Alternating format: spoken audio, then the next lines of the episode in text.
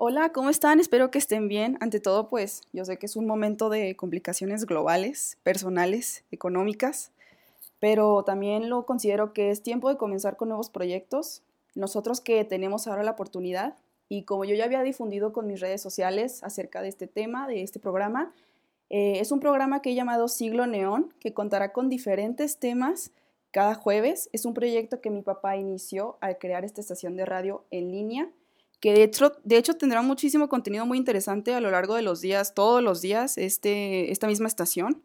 Pero bueno, ahorita apenas estamos empezando, eh, hay pocos programas. Igual los invito a que estén atentos a este, su siglo neón y cualquier cosa, idea, propuesta que tengan. Están súper bienvenidos a indicármelo, como sea, si tienen mi Facebook, si tienen mi WhatsApp, súper bienvenido cualquier propuesta, comentario, lo que ustedes gusten. Bueno, antes que nada me voy a presentar porque entramos así muy, muy de seco aquí en el programa. Eh, mi nombre es Daniela Costa, tengo 18 años, próximamente 19 en esta cuarentena, así que esperen esa fiesta virtual. Están bienvenidos también a eso. Y bueno, antes que nada también, en esta ocasión decidí hablar sobre el feminismo, ya que mi perspectiva acerca de todo ello y este tema en especial es muy, muy importante para mí como persona, como mexicana, como mujer, claro. Y bueno, como ya sabemos, esta cuarentena se ha dado para muchísimas cosas, nosotros que nos hemos podido quedar en casa, que hay mucha gente que no puede hacerlo y pues es un total de un sistema económico que pues así funciona, pero nosotros que hemos tenido la oportunidad, pues a mí me ha dado esa chance de poder pensar, de poder reflexionar acerca de todo lo que creo, todo lo que pienso y ponerlo en la mesa así directamente. Pues últimamente les quiero, los quiero confesar que me he dedicado a ver el feminismo desde una perspectiva muy distinta, en la que comienzo a ser mi propia protagonista de este movimiento en el que creo tanto. Y he escrito muchas cosas y con esto he tratado de descifrar cuál es mi participación en este rollo. De hecho, ya hay algunos escritos que tengo en mi página de Facebook, mi página, no mi página, no en mi perfil. Los que me tienen de amiga, pues eh, los invito a que los lean. La verdad es que sí puse ahí mi alma entera porque, como les digo, han sido momentos difíciles en los que hemos tenido que estar con uno mismo y de verdad verificar qué es lo que está ocurriendo en nuestra mente. Hace unos meses eh, mi rol en el movimiento era simplemente compartir imágenes, eh, además de opiniones que encontraba en Facebook, en Twitter, pero siempre con el afán de no tocar ninguna fibra delicada, porque pues allá afuera en las redes sociales la vida puede ser muy compleja, como la hemos podido ver. Ahorita en la pandemia, por ejemplo, está también esa, esa falta de información o esa sobra de información en la que caemos en cualquier noticiero, cualquier noticia amarillista y eso es complicado, súper complicado, o sea, es lo mismo que en Internet. Las cosas se tornan un poco complejas de entender y de realmente verificar qué es real y qué no. Entonces, les digo, estuve muy acostumbrada por mucho tiempo a guardar esa compostura dentro de las redes sociales y en la vida fuera de ella también, porque nomás aviso, nomás como un dato interesante, hay todavía personas que se refieren a las feministas como feminazis. Sí, feminazis. Es horrible escuchar el vocablo que sugiere una ideología tan dulce como lo es el feminismo, con el término de otro vocablo que hace referencia a aquel grupo de personas que realizaron genocidios y jugaban a ser Dios por el simple hecho de sentirse una raza superior. O sea, de hecho hay una canción que se llama La cumbia feminazi, que me encanta, de René Gust, que realmente le cuestiona a la gente que aún llama feminazis a las feministas de, oye, ¿y dónde está tu cámara de gas? ¿Dónde está tu ducha letal sorpresa? Nosotras somos las que tenemos miedo aún de salir a la calle. Realmente no somos ese, ese, ese grupo radical que acabó con muchísimas vidas en una época muy importante de la historia que desafortunadamente pues sigue recordándonos que el mundo es un lugar un poco descontrolado cuando ocurren este tipo de, intereses económicos, sociales, como lo fue la Segunda Guerra Mundial. Em, pues sí, les digo, es horrible escuchar lo que este vocablo sugiere en una palabra que a mí, para mí significa mucho. Yo sé que para muchas personas, muchas mujeres, en realidad significa bastante. En fin, eso fue antes, pero ahora es muy, muy diferente. No sé si fue por iniciar mi carrera en derecho que comencé a indagar tanto en el tema, también por las cuestiones legales como la tipificación de un feminicidio o el caer en cuenta que nuestras autoridades no son competentes como tal para realizar correctamente estos procesos. Y también dentro de todo esto, las clases sobre sociología, sobre las ciencias sociales en general, me ha dado mucha la, la manía de tener esta duda acerca de lo que es práctico para disminuir los casos de violencia hacia la mujer y lo que es humano, por otra parte. Eh, sí, aunque no lo crean, eh, los que me están escuchando de, mi salón, que les mandé la invitación para escuchar esto, eh, la clase aquella en la que nos hemos metido en muchos problemas, pues sí me sirvió bastante, la de los juicios, para darme cuenta que es un proceso muy, muy complicado, es un proceso muy largo el llenar las, formas que se necesitan para meter a alguien a la cárcel, para darle el castigo que se merece. Y esto mismo me ha dado darme cuenta en otras perspectivas acerca de cómo el feminismo y los feminicidios, todo este rollo muy complejo también, pues ha sido prueba de que nuestras autoridades no son tan competentes o hace falta muchísimo más incentivo para que se cumpla la ley como tal. Si aunque no lo crean, sí me ha servido bastante esa clase. Eh, también otra clase que me ha servido mucho dentro de la UDG ha sido la del maestro Quiñones, que por cierto, debo comentarles, nos va a acompañar en otros temas acerca de este confinamiento otro jueves, no el feminismo, ya será de otro tema que él va a ir desarrollando. Y ya les avisaré yo cuándo va a ser, porque es una persona súper interesante, los que no lo conocen, con demasiados estudios, que puede opinar con sustento sociológico, antropológico, etcétera, sobre lo que está ocurriendo en estos momentos. Este, de verdad, espero que estén ahí presentes cuando lo invite yo les voy a avisar a todos para que lo escuchen, es una persona increíble y nos va a abrir un poco la perspectiva acerca de lo que está ocurriendo ahorita. Nosotros lo vemos tal vez ahorita en un punto muy muy certero, así de, bueno, lo que está ocurriendo es una pandemia por el coronavirus, por el COVID-19 pero realmente están ocurriendo muchas más cosas alrededor de nosotros. Y a veces no nos percatamos porque tenemos esa situación privilegiada. Pero en fin, a lo que iba con su clase es que empecé a percibir otros aspectos que influencian la permanencia y la difícil limpieza del patriarcado como la superestructura sobre nuestras cabezas. Bueno, eh, también aprendí esto con él y yo les voy a explicar ahorita lo que es una superestructura.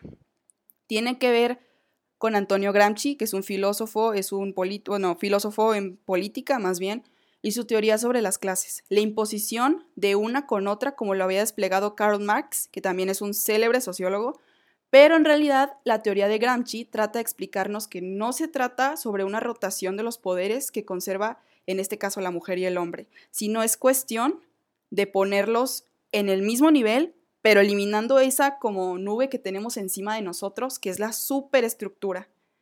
Esa que nos ha hecho creer que ya tenemos determinado rol para cada género tú por tener cierto aparato reproductor tienes cierto rol en la sociedad y así se tiene que quedar o tienes que tener ciertos intereses, cierta, cierta participación en la familia, que es lo mismo que los roles de género, o tienes que ser, por ejemplo, también eso me llama mucho la atención, lo de la masculinidad frágil y tóxica, que me gustaría que en algún momento alguno de mis compañeros o alguna persona que esté interesada algún día invitarlos a hablar sobre esto, porque realmente es algo impresionante verlo día con día que en la sociedad mexicana machista es prohibido para ti como hombre llorar, prohibido para ti expresarte y ser sensible, porque eso está visto como una ruptura de tu sensibilidad, más bien de tu de masculinidad, perdón. Eso es impresionante. Somos seres humanos y no es posible que esto siga perdurando en nuestras cabezas así como si fuera un castigo ser sensible y ser humano. En fin, eh, les cuento esto sobre la superestructura que, pues créanme, yo tuve que ver esto que les acabo de explicar sobre la superestructura explicado en dibujado en el pizarrón, porque solo así pude visualizar realmente la superestructura como si fuera el techo sobre las cabezas de todos los individuos en nuestra sociedad. Era difícil imaginarse cómo algo abstracto, algo que no podemos tocar, realmente está siendo el poder encima de todos nosotros. Eh, la filosofía del feminismo no nace de absolutamente nada, porque como bien sabemos, y de hecho es una premisa que me fascina, la sustenta el hecho de que nada en la historia, absolutamente nada, es un evento aislado. Algo que me impresionó mucho fue como este mismo maestro al final de la clase se quedaba aclararnos dudas aquellos insaciables que deseábamos saber más acerca de esta superestructura tan fatalista que nos ha dejado en donde estamos. Y nos clarificó que es difícil actualmente para las jóvenes feministas poder explicar sus argumentos ante tal ideología que de repente parece disparatada por aquellos que ya conservan una mentalidad tradicional y que por supuesto tampoco es su culpa tenerla, pero que sí ayudaría un poco una mente mucho más abierta. Sigamos, no sé en dónde me quedé exactamente, no recuerdo si ya ustedes escucharon lo que dije acerca de, de lo de la superestructura que estaba explicando acerca de Gramsci, de su posición acerca de todo esto, que es diferente a la de Karl Marx, nomás así dando un resumen entero de lo que acabo de decir, eh, ya que Gramsci pone a las dos, al hombre y a la mujer, los dos que se supone que tienen poder sobre otro, ahorita pues es que el macho o el hombre está encima de la mujer o de la hembra, entonces este, lo que él busca es una igualdad, una equivalencia entre los dos, pero que esa nube de la superestructura se destruya completamente, que eso sea lo que cambie nuestra cultura, que no sea exactamente como lo pone Marx, así como de una se pone sobre otra. Eso no funciona según Gramsci. Entonces, este, algo más que acaba de mencionar es que la filosofía del feminismo no nace de la absoluta nada, porque como bien lo sabemos, y de hecho es una premisa que, que me gusta mucho, la sustenta el hecho de que nada en la historia, absolutamente nada, es aislado, o sea, ningún evento va a ser aislado, siempre va a haber una conexión con otros miles de eventos, con otras miles de situaciones que ocurrieron antes y se hacen en conjunto lo que somos ahora. Eh, de hecho, este, de esto mismo que les menciono acerca de cómo nuestra sociedad vive traumas, eh, cosas positivas que la hacen lo que son ahorita, les voy a compartir un poco de un discurso que escribí, que es algo que yo de verdad creo mucho. O sea, para poder visualizar realmente cómo es que México ha caído en esta idea, ideología machista en la que no, de la que no se puede despegar, yo pienso muy ferozmente que México es como si fuera una persona. Respira, come, tiene memorias y hasta tiene aspiraciones. Es una persona obsesionada con su ideología y con las manías que formó mientras se desangraba en diferentes puntos de su pasado. Esto hizo que México, como cualquier persona que reacciona ante, las adversidades, forje una barrera que prohíbe la entrada a todo, o sea, las navajas que lo destriparían, pero también a las vacunas contra los patógenos que son, o sea, estas vacunas, la educación y la empatía. Esto es lo mismo que les digo, o sea, es una persona como nosotros. Nosotros atravesamos algo traumático que nos hace ser como somos ahorita mismo. O sea, tenemos esas defensas, esa, ese, previo, ese previo conocimiento acerca de lo que es sufrir por una de las situaciones que ya vivimos y nos ha hecho quienes somos en este preciso momento. México entonces les continuó esta pequeña historia acerca de México y de su personalidad. México se decidió a ser como es y que nadie lo cuestione porque tiene heridas que respaldan su comportamiento feroz. Y aquí mismo yo pienso que es lo mismo que en el caso de, ah, es que él es hombre y los hombres se comportan así, o ah, ella es mujer, por eso se comporta así. Cuando bien sabemos que esto proviene ya de un daño interno ocasionado en la sociedad en el que se optó por creer, por creer que un género debía de ser de cierta forma siempre contraria al otro. Es esta herida interna que a nosotros nos ha hecho reaccionar y decir, si yo tengo este aparato, como ya les había dicho, si yo tengo este aparato reproductivo, yo tengo que ser de cierta forma. Y si esta persona tiene del otro, tiene que ser de la otra forma. Y así tenemos que coexistir, ser diferentes, pero por el hecho de ese aparato, no por ser las personas que somos. Los asesinatos que han habido por odio de género en México, pues queda claro que son pruebas irrefutables que una vez que estamos conscientes de que han sido parte de nuestra realidad, no solo empezando desde las muertas de Juárez o desde épocas que nosotros vemos como recientes en la que empezaron los feminicidios o el brote feminista, eh, tenemos que darnos cuenta que ha sido una hegemonía cultural que nos ha hecho creer que por tener cierto aparato reproductor tenemos ya ese destino predeterminado. Pero ¿esto qué quiere decir?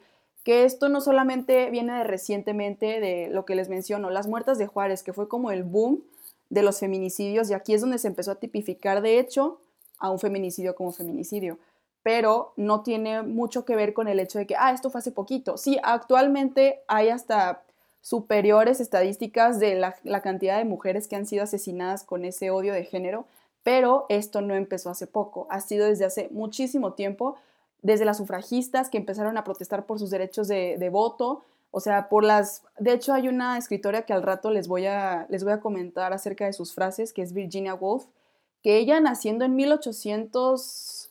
Déjenme, les doy bien el dato. 1882 ya era una persona que creía muchísimo en el feminismo y en el rol de la mujer, pero como sí misma, no como parte de una sociedad con esta hegemonía cultural. Ella es de Londres, pero igual aplica para todo el mundo porque ahorita es casi lo mismo porque el mundo pues como tal es un conjunto.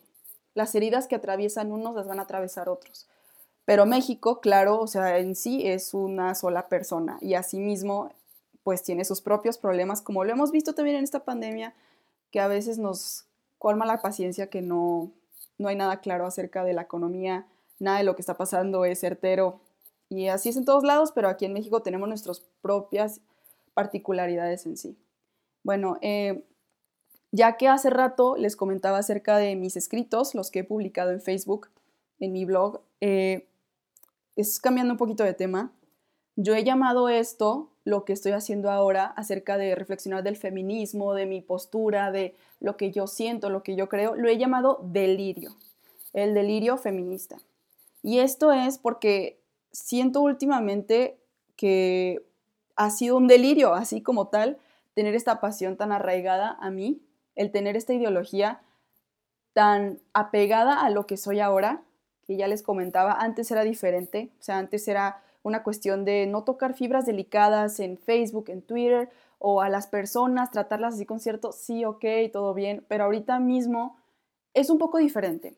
Es respetar a los demás por lo que dicen, claro, o sea, estoy siempre 100% a favor de respetar a todos con lo que vayan a decir, pero también como una vez vi, irónicamente en una foto de Facebook, que me llegó mucho a la cabeza eso, hay discursos de odio y eso no se puede respetar como tal, o sea, cuando llega un punto de ser un discurso de odio o de repulsión o de superioridad, ahí ya no se puede tomar como una opinión que realmente esté dándole una aportación a un tema como el feminismo, como, no sé, los derechos de la comunidad LGBT. O sea, ya no se puede tomar en cuenta esa parte porque, oye, estás violentando a un ser humano, tú siendo un ser humano. Ahí es diferente.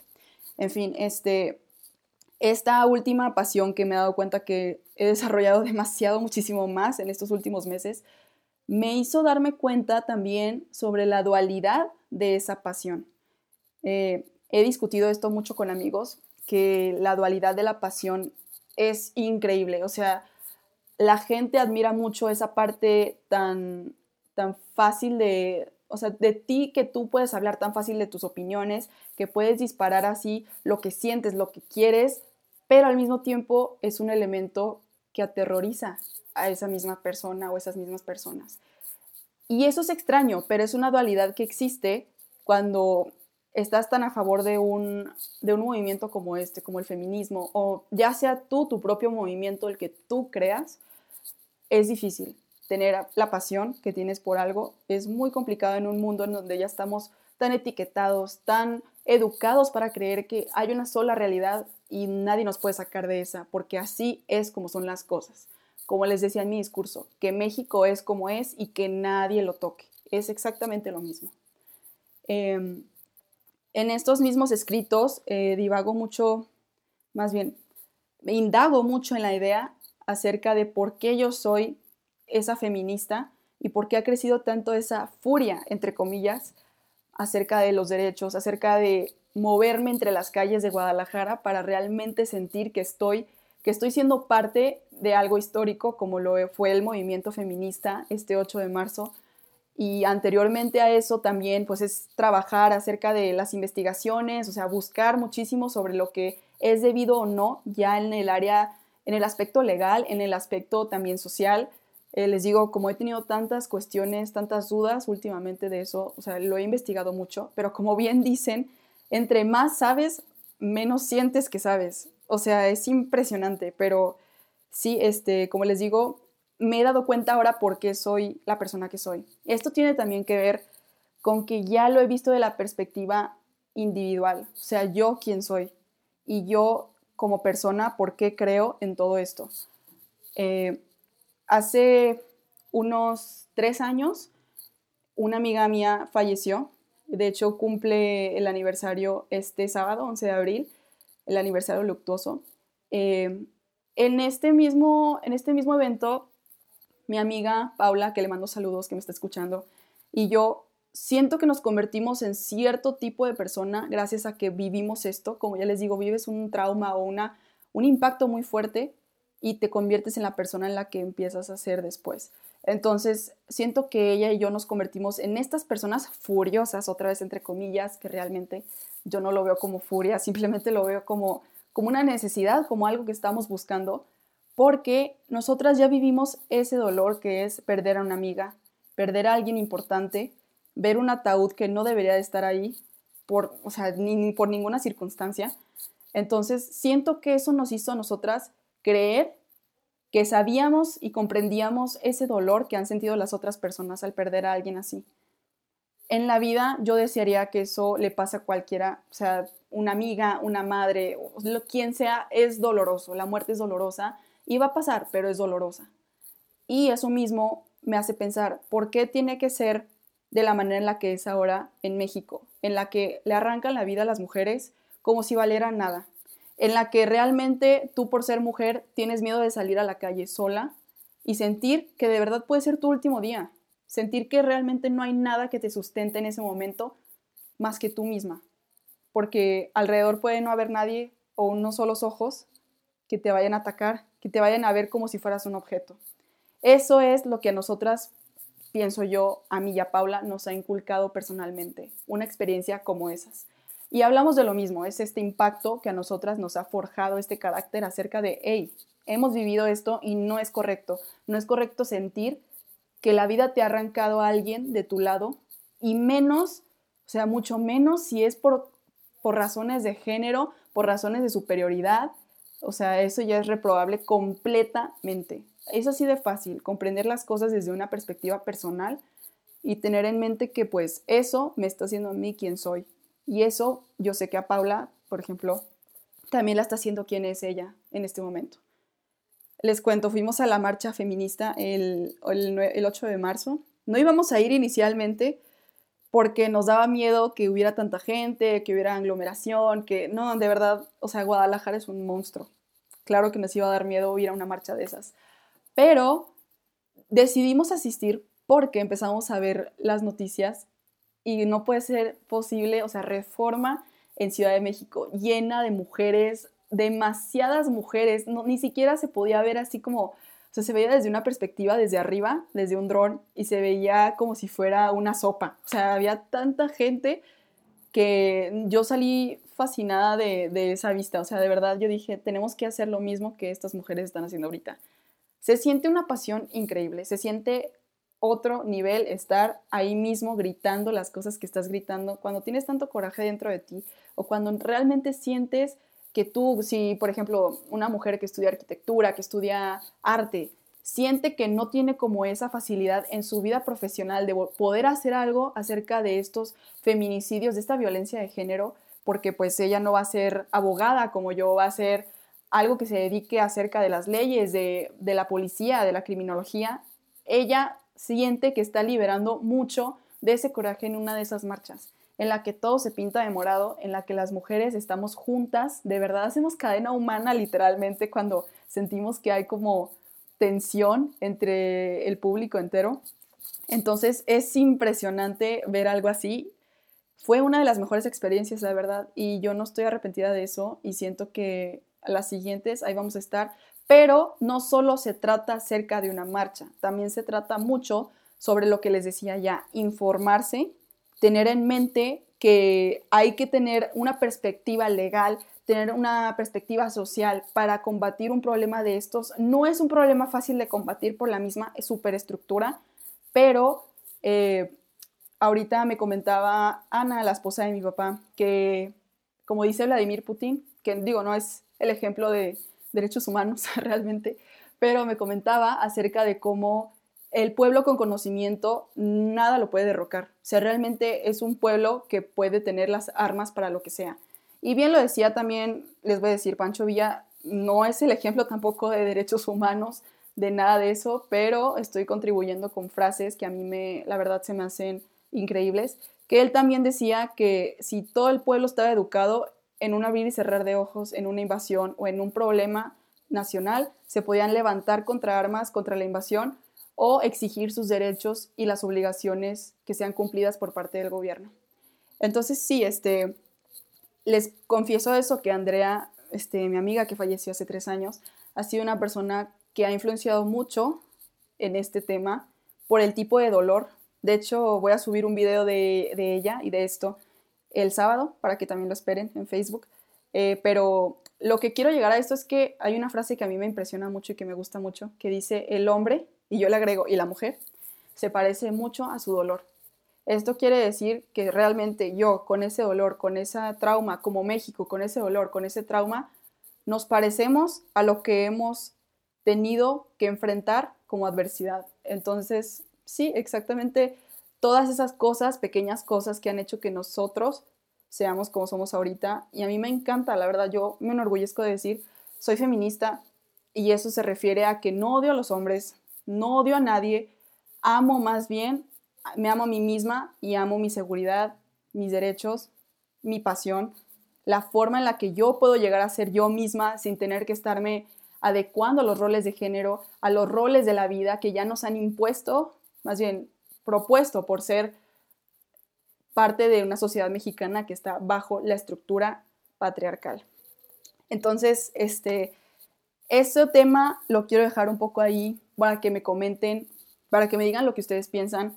He visto que la gente me ha dicho acerca de los escritos, me ha comentado su opinión y eso me gusta mucho, que me digan lo que ustedes piensan acerca de eso. Es un tema muy importante, muy bonito. A veces los podemos romantizar, son más crudos de lo que tal vez yo lo puedo poner, pero es importante también tener esa perspectiva de la que les estoy hablando. O sea, cómo se ha formado uno mismo y la idea de una persona para llegar a ese punto. En otros casos, en otras situaciones, hablando acerca del feminismo, de toda esta estructura que ya tenemos, eh, estaba comentando con mi amigo Barbosa acerca del video de Bad Bunny, Yo perreo sola. y me cuestioné muchísimo, de verdad, me cuestioné muchísimo acerca de, de, este video, de cómo estaba influenciando en lo que es ahorita la, la lucha de las mujeres para ya no verse como un objeto, para ya no verse como esas personas que, bueno, si las ves como personas, personas que realmente solo valen por sus atributos físicos, eh, pero yo honestamente y en mi opinión, yo no vi ese video de esa forma. O sea, yo veía mucho en Twitter que las mujeres estaban peleando acerca de esto, de cómo Bad Bunny en ese video. Si no lo han visto, los invito a que lo vean.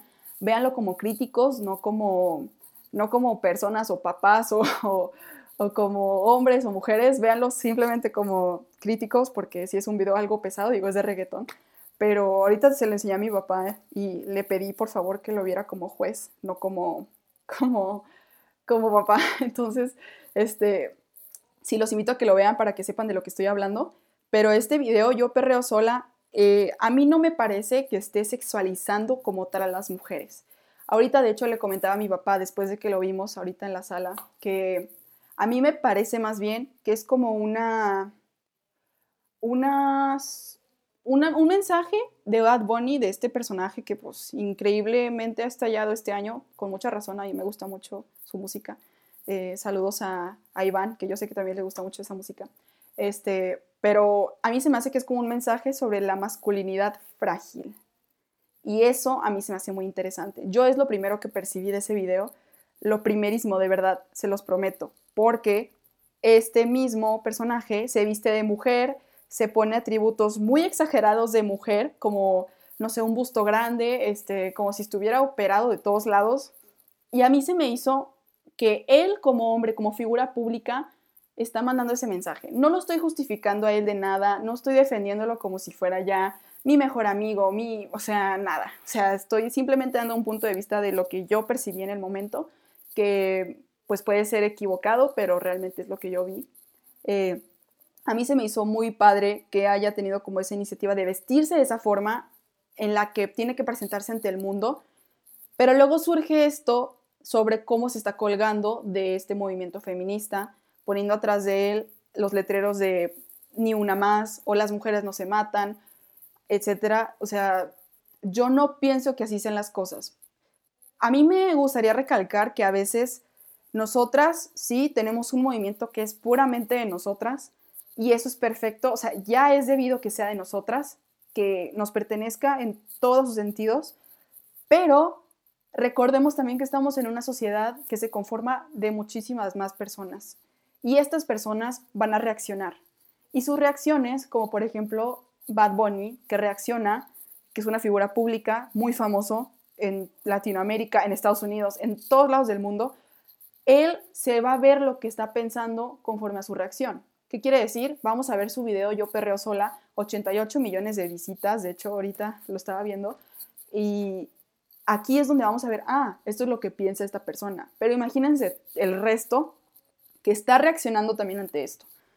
De hecho, este, a mi profe, Quiñones, lo había invitado yo para platicar sobre esto, y él claramente dice, esta es una cosa de mujeres, yo no me meto no es mi posición de varón meterme en este tema del feminismo, pero yo sé, o sea, yo, Daniela Costa, sé que él como persona va a tener su reacción también, o sea, él también va a reaccionar ante lo que está ocurriendo afuera, a reaccionar ante lo que estamos haciendo nosotras para mejorar todo, o sea, que no realmente pues es una utopía decir que va a mejorar todo, pero es lo que estamos intentando como jóvenes, como mujeres que están levantándose para ser independientes, para ser más libres y este personaje Bad Bunny, estamos viendo lo que está haciendo acerca con este tema. O sea, es muy fácil verlo porque ahí está en YouTube. En tu primero de trending o en la primera tendencia está él. Entonces, es muy difícil evitar ver su opinión acerca de esto.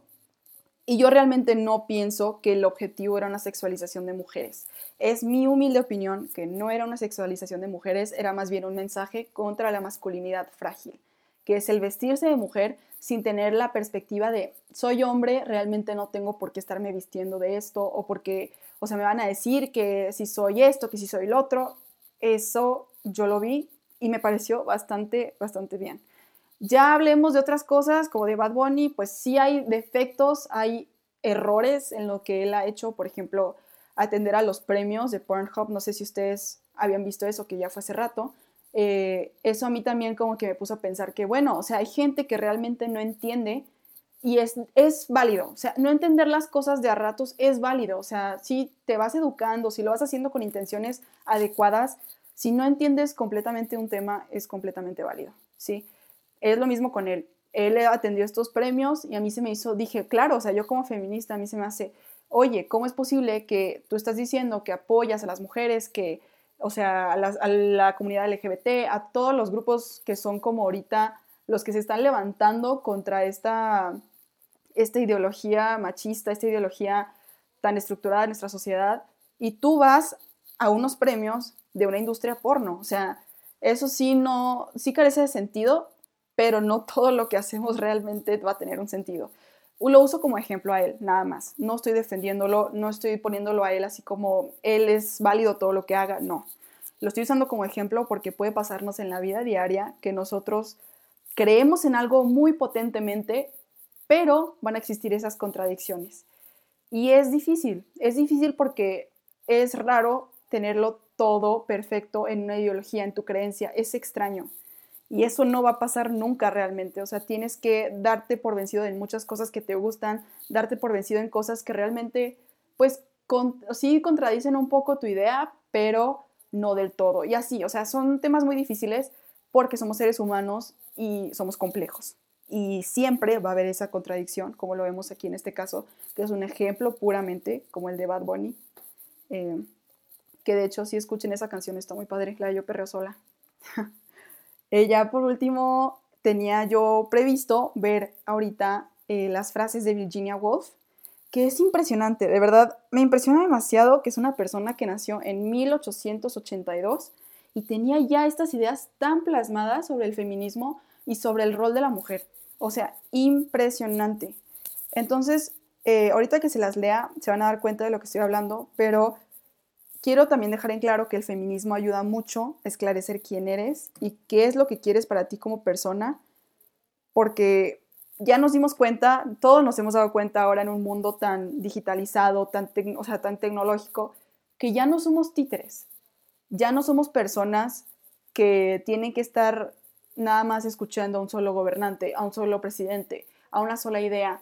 Podemos irnos por mil lados y encontrar nuestra figura, nuestra forma de ver las cosas. Y es lo interesante de un ser humano, o sea, divagar y indagar por todos lados para encontrar quiénes somos.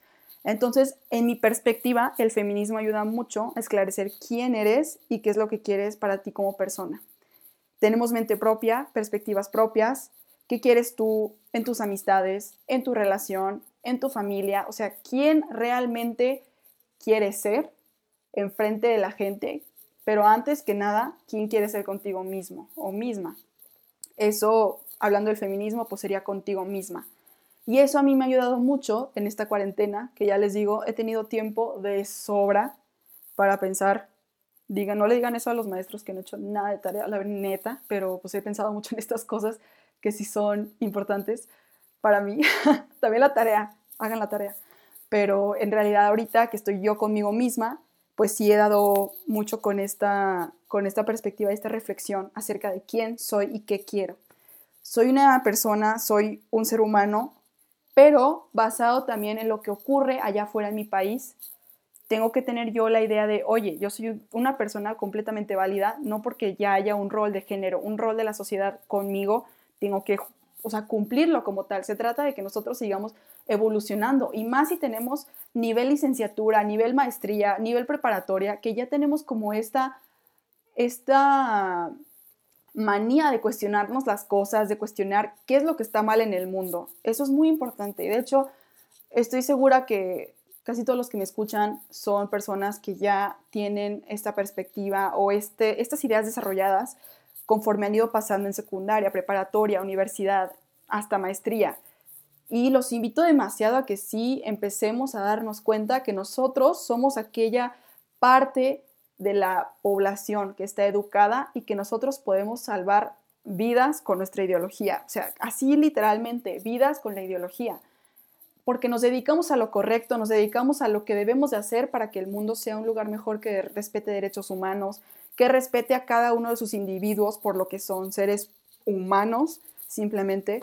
Pero bueno, ya continuando con lo que son las Virginia Woolf, a ver si alguna de ellas se identifican ustedes no tiene que ser a fuerzas de una persona, una mujer.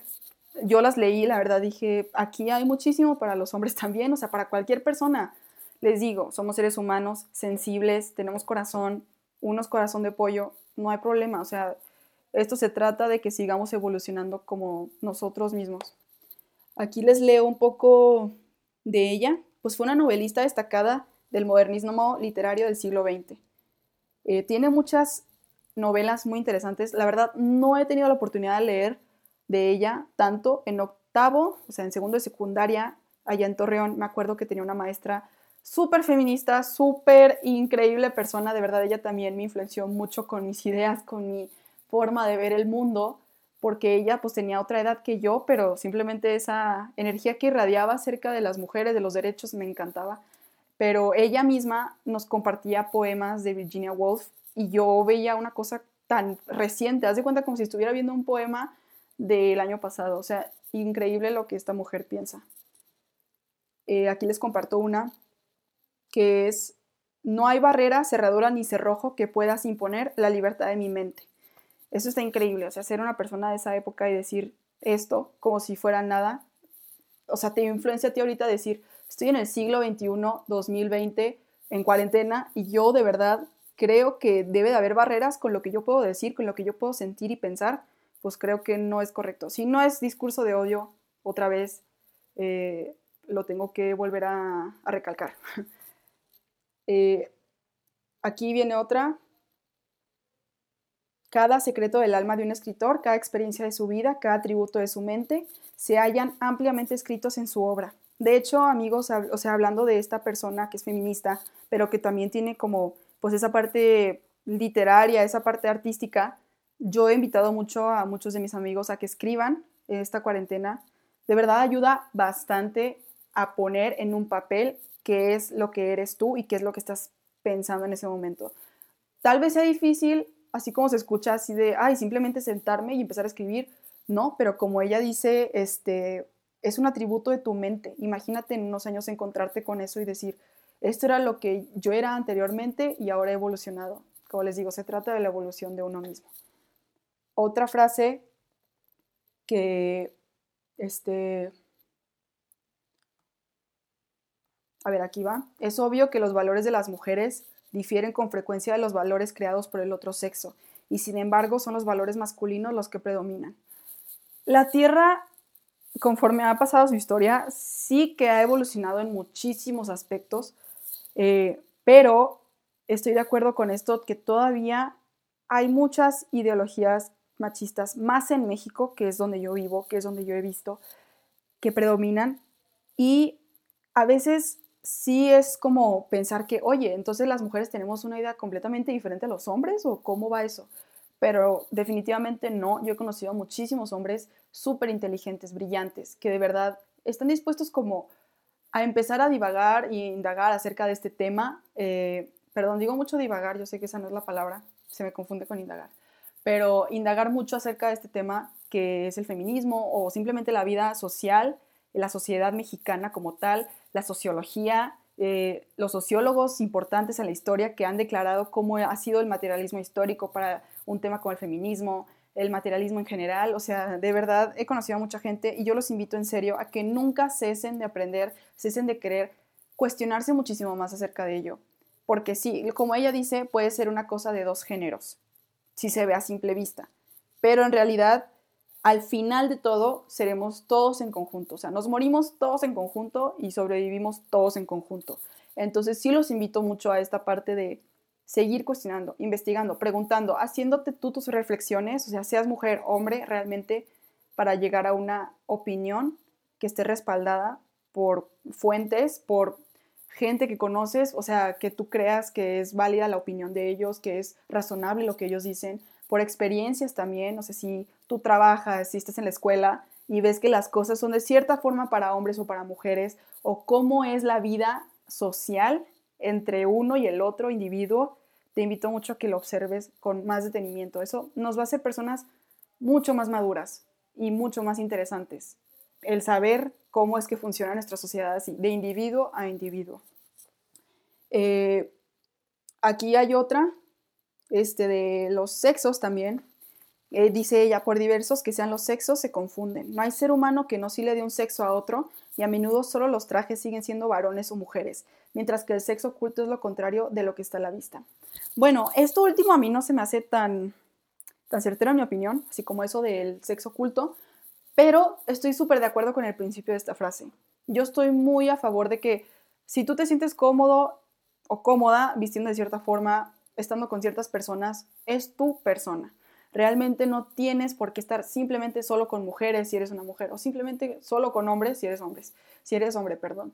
Esto lo he visto mucho, de hecho, cuando yo este, empecé prepa, eh, solía tener muchos amigos hombres y a veces me daba cuenta que estaba con puros hombres y eso se, se me hacía así como una iluminación. Yo decía, ¿cómo es posible? O sea, no me había dado cuenta que estoy con puros hombres. O al revés, cuando estaba con puras mujeres, era, estoy con puras mujeres lo padre de convivir con alguien y de que sean tus amistades, que sean las personas que tú quieres, es que sean las personas que son, no tanto si son hombres o mujeres, que bueno, sí, o sea, en ocasiones importa si eres una persona heterosexual, homosexual, pues claro que en ese aspecto va a ser fundamental para ti tener que ver a la persona también por su género, pero este, al final de lo que te enamoras debe de ser del corazón o de los sentimientos, la personalidad. Entonces, como fin siempre va a ser lo importante, o sea, la persona qué es lo que tiene en su mente, realmente no es qué es lo que tiene en su cuerpo, porque eso es algo que va a deshacerse, sé que lo han escuchado muchas veces, el cuerpo va a morir,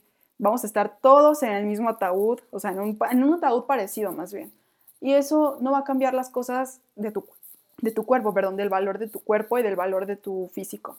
Entonces, sí, eso se me hace muy chido, eso que dice ella, que que, o sea, lo que hay adentro, más bien, o sea, como el sexo oculto ya lo dice, pero yo más bien lo diría como lo que hay adentro es lo que está súper valioso y súper subestimado, de verdad.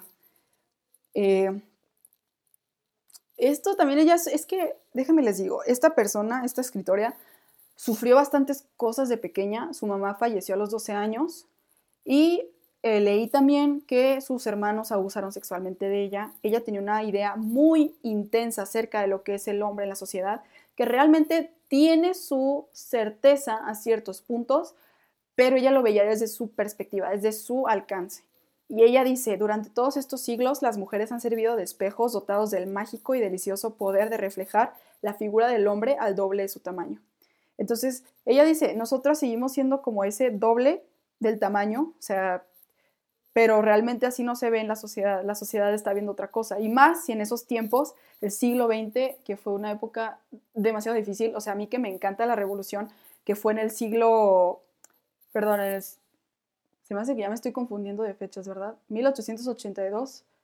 Ella nació en el siglo XIX, más bien. Lo que yo estoy diciendo es que ella fue cuando se desarrolló como escritora en el siglo XX y en este mismo siglo XX fue cuando fue la, la Revolución Mexicana que fue lo que yo he visto, o sea, yo he leído tanto de eso, de los personajes, y yo sé que no fue un momento tan ideal para las mujeres. Yo sé que fue una cosa impresionante con estos revolucionarios que vemos como héroes, pero realmente, pues sí son animales, pero por ser las personas que son, de verdad, personas que sentían el poder a sus manos y hacían lo que, lo que quisieran con eso. O sea, conseguirse mujeres, andar con 28 como Pancho Villa, que se casó 28 veces y es las que son contadas, quién sabe las demás. Hay historias muy interesantes, de hecho, de los casamientos de Pancho Villa, si algún día los quieren escuchar, estaría muy chido que se las compartiera. Este, está muy loco ese chavo, pero ni ya, ya pasó. y pues sí, este, Virginia Woolf, por eso les quise compartir un poco de ella, me recordó mucho a mi maestra de inglés de segundo secundaria, que era una feminista a todo su fulgor, y nos compartía mucho de, esta, de estas cosas. Hay otros autores literarios que yo sé que son este, aliados o más bien ellas feministas, pero no sé por qué yo no me he topado con tantos. O sea, creo que no lo he buscado, creo que me he quedado en mi zona de confort con mis autores y me gustaría que si alguien tiene algún autor, alguien tiene algún libro, o sea, acerca del feminismo, de esta ideología de género, lo que sea, que nos la compartan así en el post que puse en Facebook o como quieran en WhatsApp y yo lo comparto después. Estaría perfecto porque creo que sí es debido ver esas perspectivas también. O sea, gente que ya murió o gente que sigue viva pero ya tiene años de experiencia y que ha estudiado tanto, creo que eso te abre muchísimo las puertas a muchas ideas nuevas y eso te hace una persona muy culta, por ende, alguien que tiene una opinión muy válida y muy razonable porque está fundamentada en asuntos de otras personas que saben y que conocen. Entonces, estaría perfecto si alguien sabe de esto. Eh, se preguntarán entonces, ¿cómo yo opino tanto del feminismo si realmente no, he leído así como tal autores? Pues déjenme les cuento lo mismo, o sea, lo del principio. Eh, me, he ido o sea, me he ido formulando esta personalidad feminista gracias a las experiencias que he tenido, gracias a, a lo que he leído acerca de las leyes, a lo que he visto alrededor de mí. O sea, es bastante obvio siendo una mujer ver todo aquello que pasa a tu alrededor y no preguntarte, ¿realmente esto es lo que es justo para nosotras en una sociedad que es de ambos? O sea, hombres, mujeres, o más bien de todos, los que tampoco se identifican con nada, que son este, no binarios, todo. O sea, ahí nosotras es donde nos cuestionamos, ¿y esto a mí en qué me ayuda o en qué me está perjudicando? Eh, ya casi se va a acabar el tiempo, faltan unos ocho minutos. No sé si, déjenme checo si alguien ha estado opinando. bueno, también saludo a Juan, que también estaba muy, este, estaba muy al pendiente acerca de este, de este, ¿cómo se llama? De este programa de radio. Saludo a mi mamá también. Eh, me estaba ahorita diciendo que, o sea, acabo de ver los mensajes de si se escucha cuando pregunté que si se escuchaba una disculpa que no los pude ver porque luego me distraigo y se me va la onda.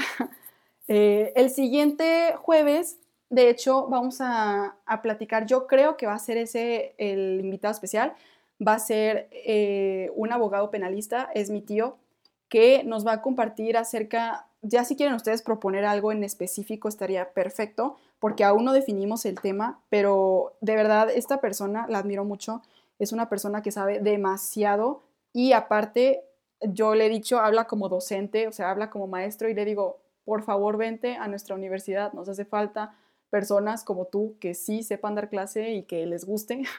No es por quemar a nadie, pero nomás estoy como dando esa sugerencia ahí a él, ¿verdad? Este, Entonces, me gustaría mucho que ustedes estén así al pendiente de estos, de, estos siguientes temas.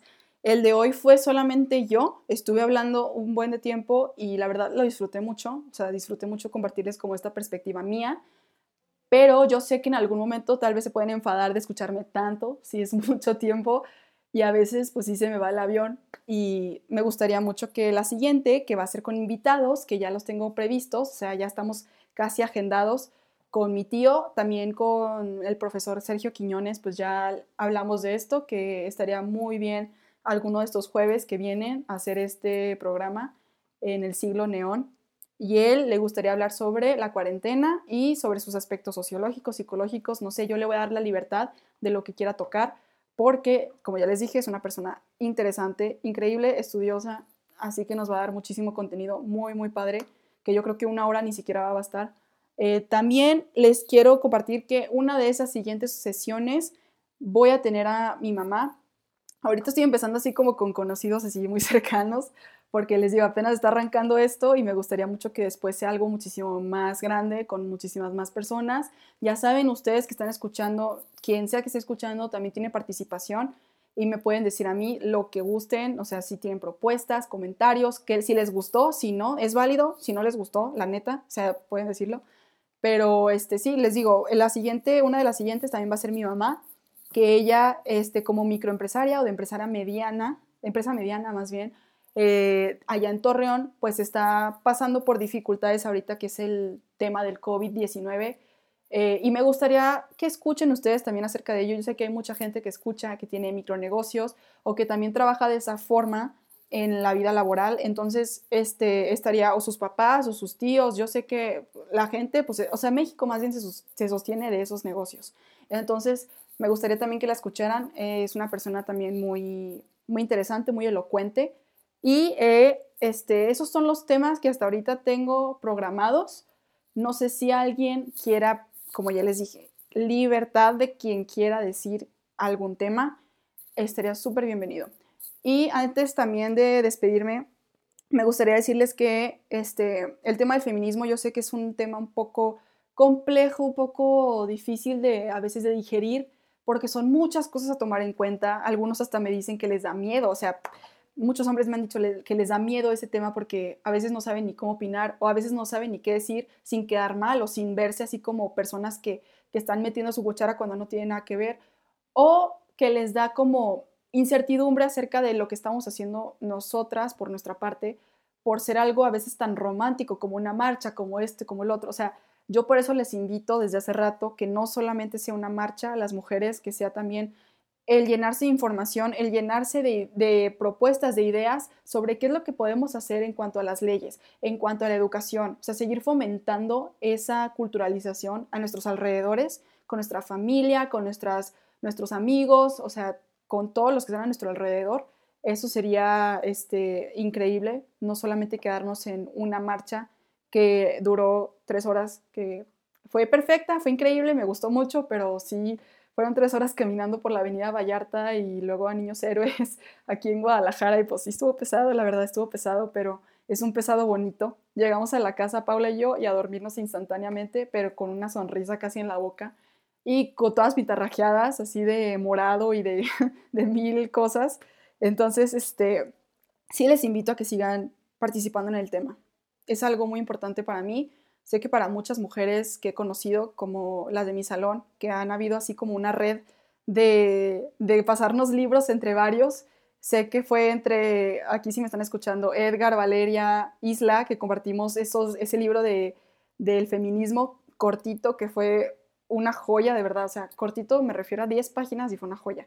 Entonces, sí, me gustaría que todos estemos de acuerdo a que sigamos participando en esto y seguir fomentando la cultura en este siglo XXI, que parece que ni siquiera a veces estamos en el siglo XXI solo por los iPads y las computadoras, porque a veces neta tenemos una idea completamente diferente. En el siglo XX está atascado nuestra mente o a veces ni siquiera sabemos cómo, cómo llegar a entender lo que está pasando ahorita en nuestro mundo. Entonces, sí, los invito a esto, a que sigan escuchándome, a que sigan al pendiente acerca de los siguientes temas que van a estar súper interesantes. Eh, también lo hice pensando mucho en mis amigos de derecho, que yo sé que son súper apasionados y les encanta todos estos temas que les vamos a presentar la siguiente vez. Entonces, este, sí, cualquier cosa, ya saben, está, estoy disponible en WhatsApp, en Facebook, en Instagram, donde me tengan, y yo los voy a escuchar con mucho gusto. Y esto fue todo por hoy. Pero esto sí lo voy a subir en podcast, también por si no lo escucharon. Emanuel ahorita me estaba diciendo que le gustaría escucharlo en podcast porque no pudo. Un saludo Emanuel, eh, que también es foráneo, entonces saludo entre foráneos. Eh, sí, la siguiente vez entonces los veo y muchas gracias por estar aquí ahorita. Fue lo máximo tener que compartir esto con ustedes y los quiero mucho. Besos en cuarentena, pero a distancia.